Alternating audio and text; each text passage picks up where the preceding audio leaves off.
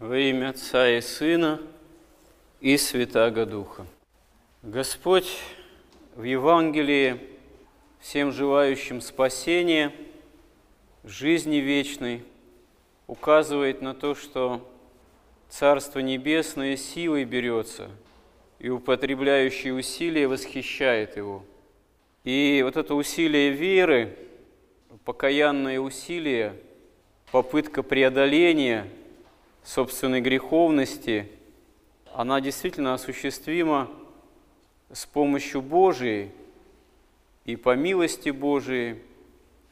И, как говорит Христос, о чем свидетельствует апостол, что сила Божия в немощи совершается. То есть немощь человеческая, которая происходит именно следствие грехопадения Адама и Евы, разрыва отношений с Богом. Эта немощь, она Богу, можно сказать, прекрасно известна. Она не является чем-то, что Бог в силу своего совершенства и всемогущества не учитывает. Напротив, можно сказать, что своим вочеловечением, воплощением Голгофы, что предваряет воскресение Христова, Господь берет на себя наши немощи. Он тоже несет их на себе.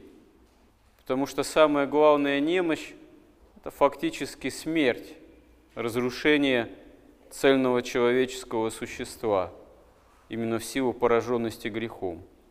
И все это Богочеловек Христос понес все это, взял на себя.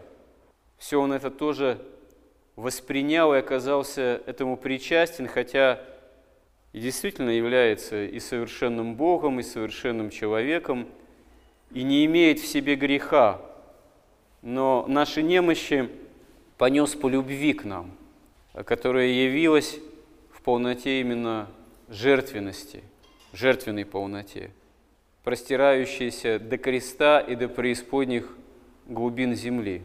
Но вот это усилие, которое должен человек употребить, веруя во Христа, тоже является фактором немаловажным.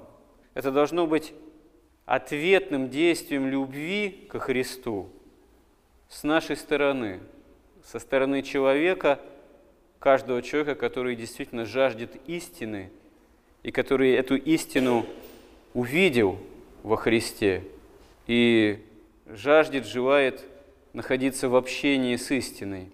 Почему Господь, когда в притчевой форме говорит о Царстве Небесном, к примеру, уподобляет Царство Небесное сокровищу, скрытому на поле, которое, найдя, человек утаил и от радости о нем идет и продает все, что имеет, и покупает поле то.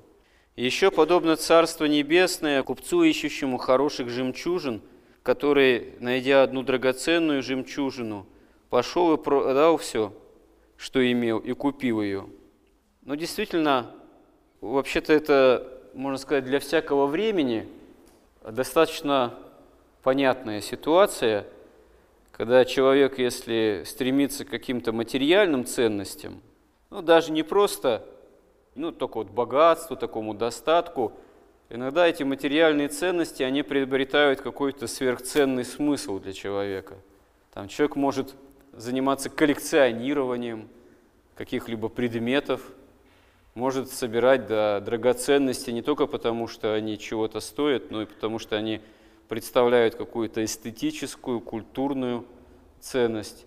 Человек может быть увлечен там, каким-то приобретением особого рода, ну, можно сказать, механизмов, там, автомобилей.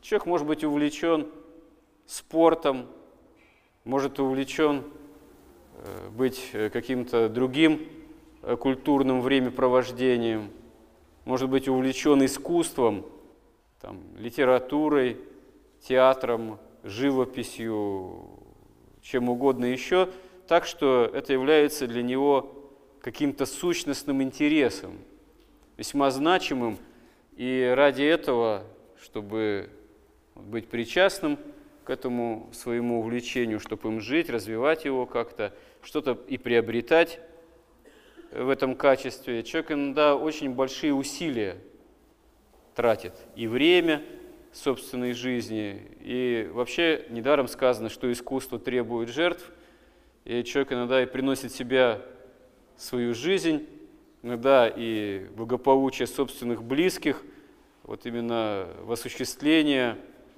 той или иной идеи, а иногда просто вот ради достижения или каких-то материальных ценностей, или какого-то статуса, или осуществления какого-то, может быть, даже, казалось бы, и нематериального, видимо, а такого культурного развития.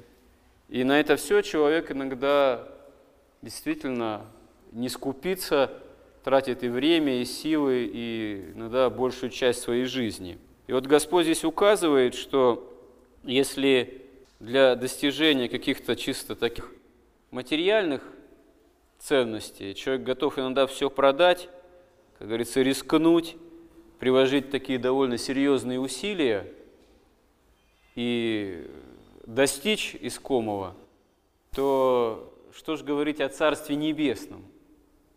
Ведь э, Царство Небесное, полнота жизни вечной, сама эта вечная жизнь, которая во всей полноте возможна только с Богом и в Боге, это же, конечно, все совершенно несопоставимо с любыми земными приобретениями, с любыми земными ценностями.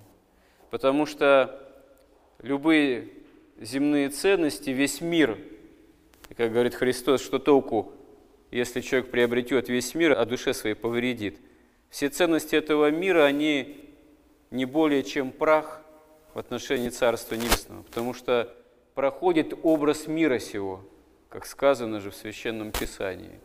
Потому что именно вот эта печать скоротечности, печать падшести – лежащая на мире всем, который берет начало именно в грехопадении же, в разрыве отношений с Богом, вот эта вот проходящесть, временность, тленность всего является, ну, можно сказать, применительно к этому миру самым, самым очевидным, самой такой очевиднейшей реальностью.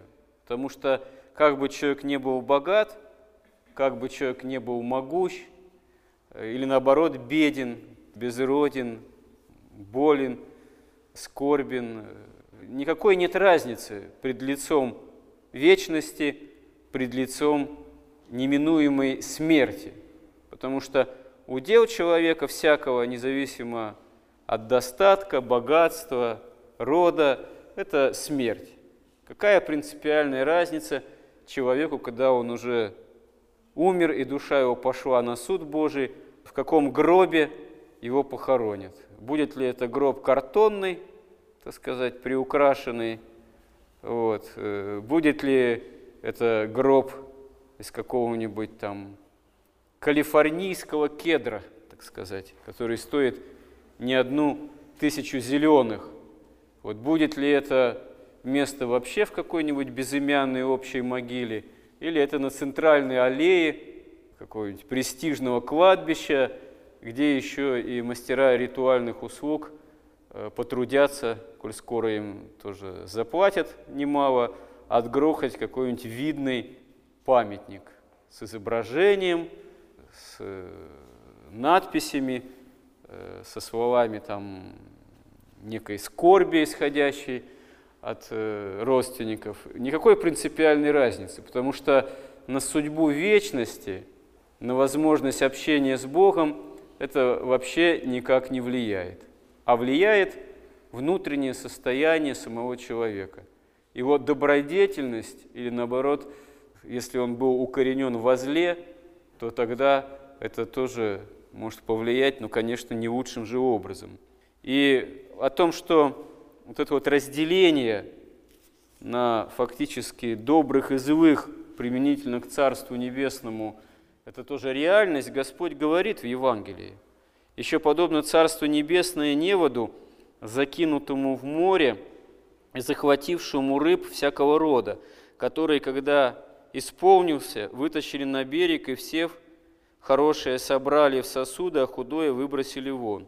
Так будет и при кончине века. Изыдут ангелы и отделят злых от среды праведных и вергнут их в печь огненную. Там будет плач и скрежет зубов.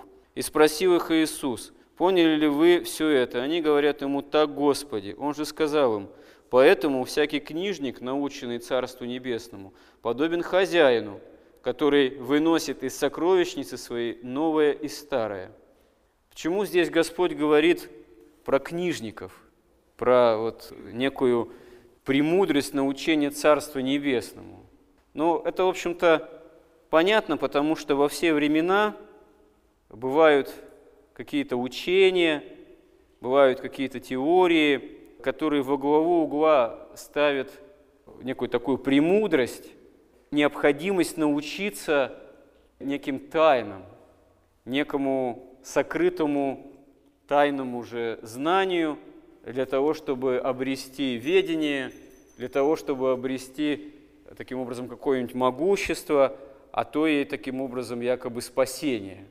И на самом деле ничего нет такого сокрытого, тайного, потому что премудрость Божия, правда Божия, она не в каком-то хитром сплетении утаенных специально от человека знаний, каких-то градусах, так сказать, посвящения, в какой-то оккультной магической премудрости, в описании там каких-то сфер иного мира, э, вот, сложных, утаенных. Это все басни, вот, которыми ну, в общем-то, фактически дьявол пытается запутать, кормит человека, который что-то такого особенного хочет. На самом деле, откровение Божие, данное нам во Христе, оно не представляет собой чего-то хитрого, запутанного и специально сокрытого от непосвященных.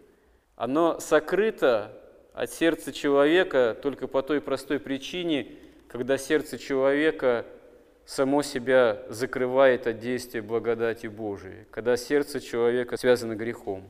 И действительно, можно порой всю жизнь мимо храма ходить, жить по соседству с православным храмом, и так и не понять, а что тут происходит. Да, что-то слышал человек порой о Евангелии, что-то слышал о Христе, кто не слышал о Христе на территории той же России живя? Вот. Видел кресты на куполах храма, вот. Может, даже иногда свечку заходил поставить. Да потому что крещеный. В детстве бабушка крестила. Вот. Но не сподобился быть причастным Христу. Не дошел до понимания, до знания истины. Не сподобился прийти с усилием покаяния. Никогда не задумывался над тем, что причащение таинства, которое, может быть, даже тоже что-то слышал, это не какое-то изобретение церкви, это не просто какой-то хлеб и какой-то когор в чаше, а это само тело и кровь Христовы.